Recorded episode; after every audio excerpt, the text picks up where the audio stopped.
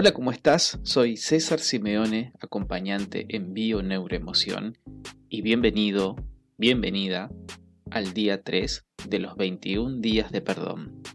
En el día de hoy nos vamos a ocupar de la necesidad de tomar venganza y de esa sensación de injusticia.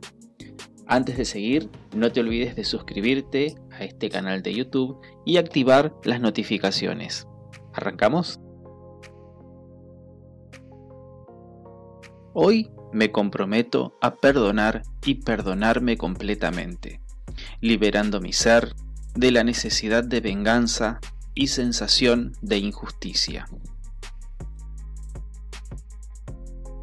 ¿Qué es la venganza? La venganza es un conjunto de comportamientos dirigidos a perjudicar a una persona o a un grupo de personas a quien percibo como responsable de esto que me sucede. Y en resumidas cuentas, la venganza es una forma de gestionar conductas vinculadas con la agresión, porque la venganza esconde un trasfondo de agresión.